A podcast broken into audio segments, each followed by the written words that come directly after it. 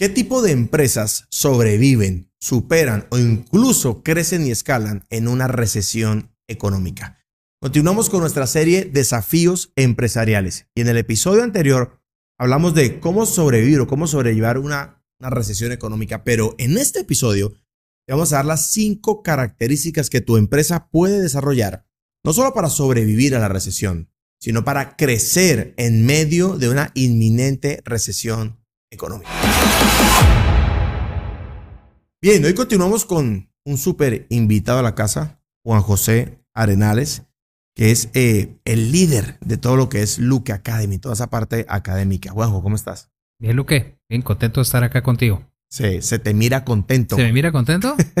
¿Se me mira? Es porque se come bien aquí, ¿no? ¿Cuántos, Uy, cuántos días llevas ya aquí? Llevo, uy, casi el mes. Casi un mes ya, Casi ¿no? el mes. Y todavía quedo, quedo unos días todavía. Sí, la gente tiene que saber que eh, la estructura del sistema de producto de, de, de Luca Academy tiene eh, a Juanjo y ahora a Juliana como, como cabezas ahí de toda la academia y con ellos líderes por cada programa académico que tenemos, coaches, consultores, grupo elite, etcétera. Pero Juanjo vive en Guatemala y muchos de nuestros coaches viven en otros países. Pero pues es, eh, desde hace un mes Juanjo vino para afinar detalles acá de producto, vamos a lanzar un producto nuevo, habrán notado que tenemos un podcast nuevo acerca de marketing y lanzamientos. Y Juanjo, bueno, está en toda esta operación. Juanjo, iniciamos una serie llamada Desafíos Empresariales y la semana pasada estuvimos hablando acerca de, eh, de, de cómo eh, sobrevivir a una, a una recesión económica o qué hacer para prepararse a una recesión económica. Y el podcast de hoy está específicamente diseñado para hablar de las cinco características de una empresa que sobrevive a una eh, recesión económica. Pero también decíamos en el podcast pasado que por números, por indicadores, no estamos en recesión. Pareciera que vamos a estar, pero sí hay mucho ruido en el mercado. Y yo llamaría que hay una recesión, digo yo, eh, psicológica, mente de la gente. Y eso se convierte en una oportunidad. No recuerdo qué, empresario fue el que dijo, no, no tengo la cita exacta, pero dijo, eh, cuando el mundo cambia, alguien se hace rico. Mm. Y yo estoy de acuerdo con eso, porque nosotros crecimos mucho durante la pandemia. Logramos notar el cambio y nos metimos justamente en el nicho de mercado. Pero Juanjo, hablemos eh, de las características de estas empresas que yo llamo empresas anticrisis. ¿Qué tienes por ahí en tus Me, notas? me encanta, me encanta este tema. Lo primero que me gusta es que en las crisis usualmente el dinero cambia de manos. El dinero no, de- no desaparece del mercado, no es como, hoy hay dinero acá y de repente se va, no, cambia de manos. Sí. Entonces, yo tengo que estar del lado donde va a venir todo eso a mi empresa. Tengo que prepararme para ello, ¿no?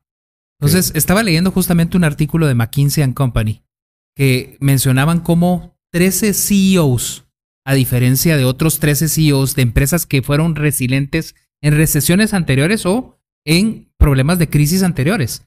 ¿Y qué es lo que estos 13 que sí tuvieron éxito y que pudieron llevar sus empresas incluso a escalar en medio de esto, tenían ciertas características.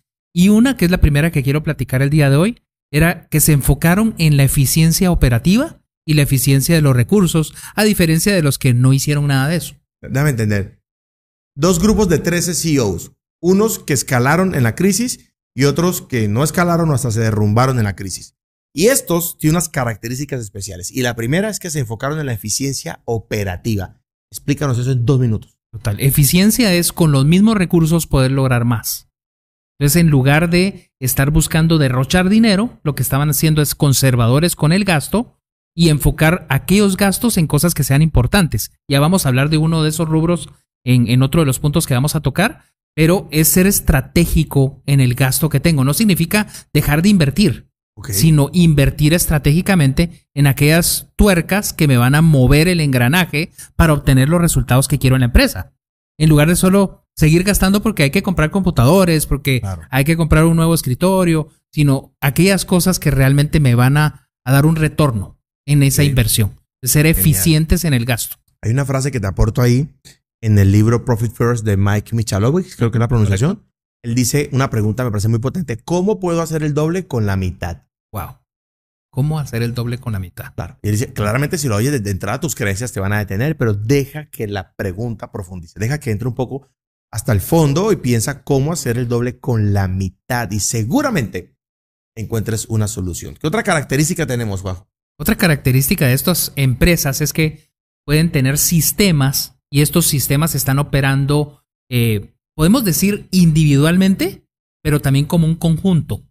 Es decir, hay buena comunicación entre departamentos y hay buenos líderes forjando y dirigiendo cada una de las áreas de la empresa para que todo funcione como un sistema y no hayan engranajes que van bien y otros que no están funcionando tan bien. Es decir, la empresa en su todo va caminando. Es como que tengas un vehículo, tienes un carro y de repente dices, bueno, le está funcionando súper bien el, sistema eh, del motor, todo está caminando bien en el motor, pero una rueda está mala, está pache, está...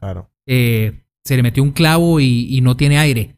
Ese carro no va a poder caminar bien, por mucho que tenga un motor tipo Ferrari, no de Twingo, sino de Ferrari, ¿no? Y, va a querer acelerar y no va a poder acelerar porque la llanta está mala. Es como Rolex y Casio. Mm, algo así, pero Casio con calculadora. Casio con calculadora, sí.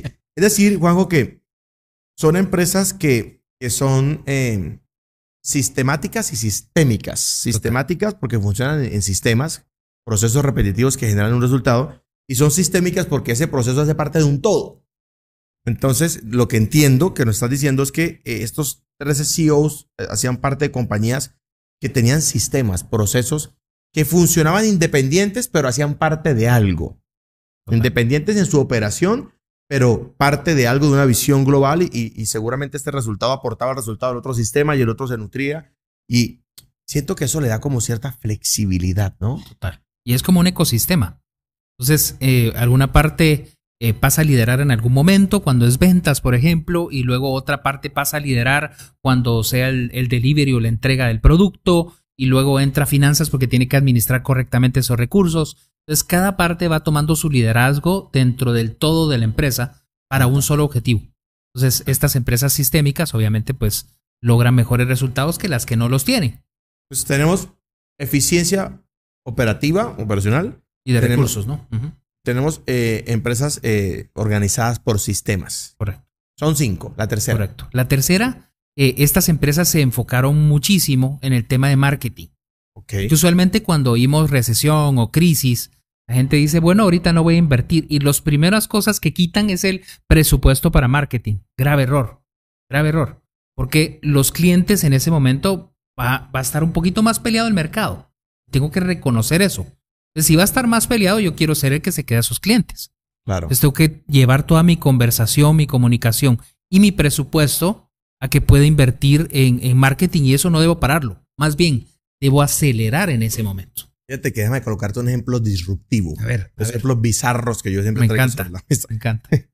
Eh, típicamente, a ver, cuando los hombres están, eh, quieren conquistar a una chica, ¿verdad? Hay, chicas que son guapas, otras son muy guapas y otras pues son actrices de Hollywood, ¿cierto? Y eh, siempre en el mercado nos hemos dado cuenta que los feos se quedan a las más guapas. No siempre, pero es común. Es común ver el tipo y decir, este tipo pues al lado de ella pues no está tan guapo, ¿verdad? ¿Por qué pasa eso? Y tiene una explicación científica que tiene mucho que ver con marketing y con recesión, justamente. A ver, Lo que sucede es que esa chica que es más guapa, que es más inalcanzable, la inmensa mayoría de hombres no lo intenta. Mm. No lo intenta porque la ve muy inalcanzable. Entonces, deja de ser un océano rojo y se convierte en un océano azul donde hay menos competencia. Hay menos hombres intentando conquistar a la más, hablo de la más top de la fiesta, la más linda de todas las lindas. Todas las mujeres son lindas, pero la más linda de todas, la que más llama la atención por lo menos.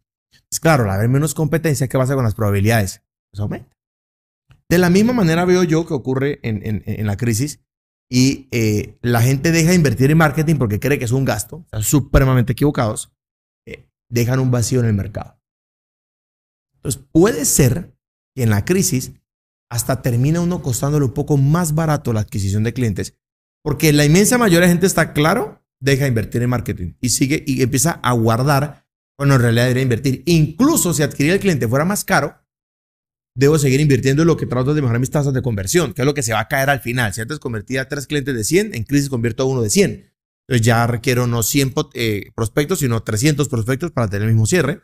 Pero como hay menos gente invirtiendo, entonces seguramente tenga una, una gran eh, oportunidad. Entiendo que, que, por ahí va la conversación que nos quieres llevar. Es como que fuera en el, en el presupuesto de uno de, de fin de mes, el decir, voy a dejar de gastar o voy a generar más ingresos. La diferencia entre uno y otro, ¿no? El ir a traer a los clientes es generar más ingresos para la empresa. Y si hay que ser eficiente con el gasto, pero no en esto. Aquí debo meter mis recursos a, donde me trae clientes, que es lo que hace que yo pueda seguir generando, incluso escalando la empresa en medio de una, una crisis. Genial. Entonces tenemos eh, empresas basadas en sistemas, tenemos la eh, e, eficiencia operativa, tenemos el enfoque en el marketing. Número cuatro. Número cuatro es una que me gusta mucho. Los líderes no sumergidos en la operación. Y esta nos cuesta mucho a los empresarios. Sí. Cuesta mucho entenderla y, y salir de la operación y darnos cuenta que el papel del líder es un líder estratégico. El papel del líder es ver las cosas que los demás no están viendo y tomar las decisiones que nadie quiere tomar. Y para poder ver las cosas de esa forma tengo que salirme. Es como, como elevarme como un dron y ver la empresa desde afuera y también ver el mercado. Tener ese, ese panorama completo. Pero si estoy metido en la operación, estoy como un bombero apagando fuegos todo el día, no tengo ni el tiempo ni la mente para poder generar las ideas que lleven a mi empresa a, escalar o a generar ideas creativas o tomar decisiones estratégicas importantes. Entonces voy llevando la empresa a la deriva y eso me afecta mucho sobre todo en este tiempo donde tengo que tomar decisiones rápido. Claro, de hecho, esta mañana hablamos con el equipo de consultores que tenemos de España y estamos mirando la, arquitectura de la excelencia que lo llamamos aquí en la empresa, que es como el organigrama. Y decían, bueno, CEO, Luque, ¿te va a quedar a ellos? Dije, no, yo quiero que me renuncien, quiero que, quiero que, me, que me despiden de ahí, podemos ser una persona allí o, o, o, un COO para que sea una operación. Y me puse a investigar un poco sobre los roles y ahí hay un, uno que es el CFO, que es el Chief Financial Officer, pero hay otro CFO que es el Chief Future Officer, ¿sí? Pero hay uno nuevo, ¿sabes? Que siempre se inventan cosas para, para, cobrar más, ¿no? y está bien. Y es el CSO, el Chief Strategy Officer, alguien que sale de la operación para encargarse de ver el futuro y plantear la estrategia que me lleva del hoy al mañana. Qué tremendo. Y eh, yo veo que requerimos que el emprendedor tome esa posición para que se ponga al frente del barco sin manejar el barco. Total.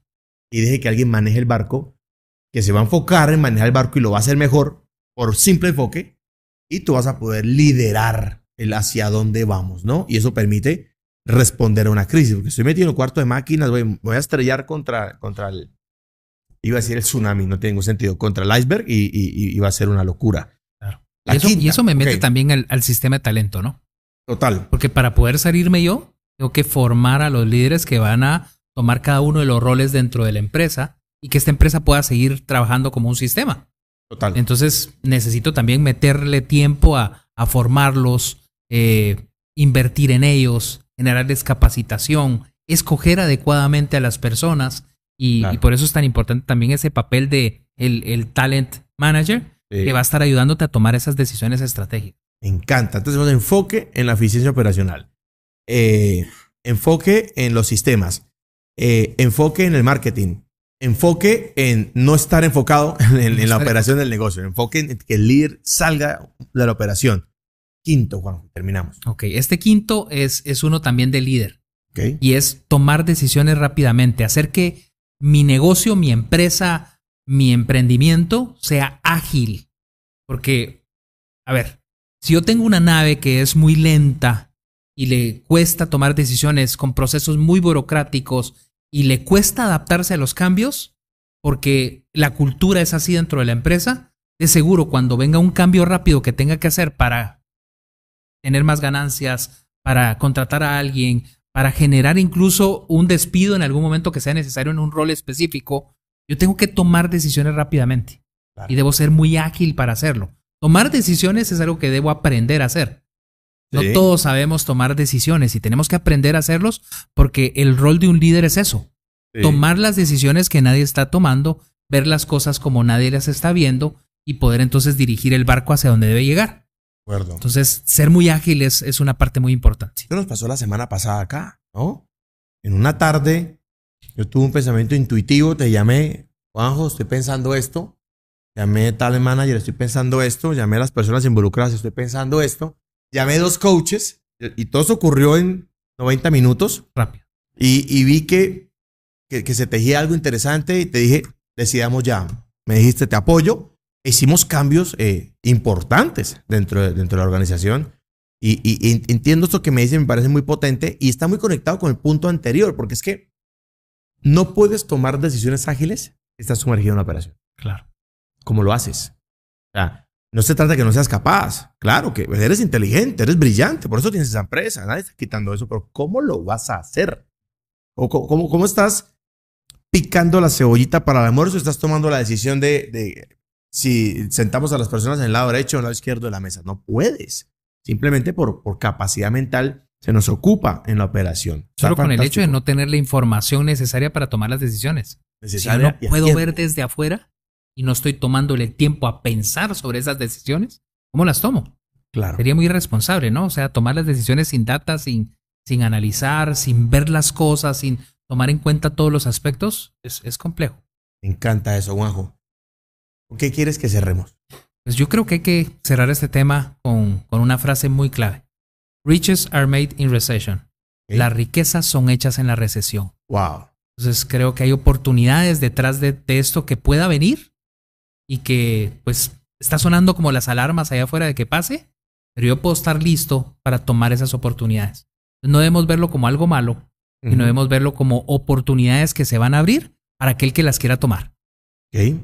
Riches are make, Are made, made. made in Son hechas recession. In recession. Ok. Las riquezas son hechas en la recesión. Me encanta esto. Y eh, para que puedan seguir construyendo sus empresas anticrisis, podamos seguir eh, escalando negocios, am, suscríbanse a este podcast. Sea que estén en YouTube, sea que estén en Spotify, sea que estén en Apple Podcast, sea que estén en cualquier plataforma de podcast, suscríbanse. Y aquí en la descripción les dejamos un enlace a otro contenido muy potente eh, que tenemos en este podcast de negocio que se publica todos los martes que llevamos ya un año con sábados, domingos, festivos, llueva, truene, relampaguee, con crisis o sin crisis. Estamos acá porque nuestro objetivo para toda la audiencia que nos está escuchando y viendo es crear la biblioteca de contenidos de negocio más grande y organizada que puedan encontrar en Internet.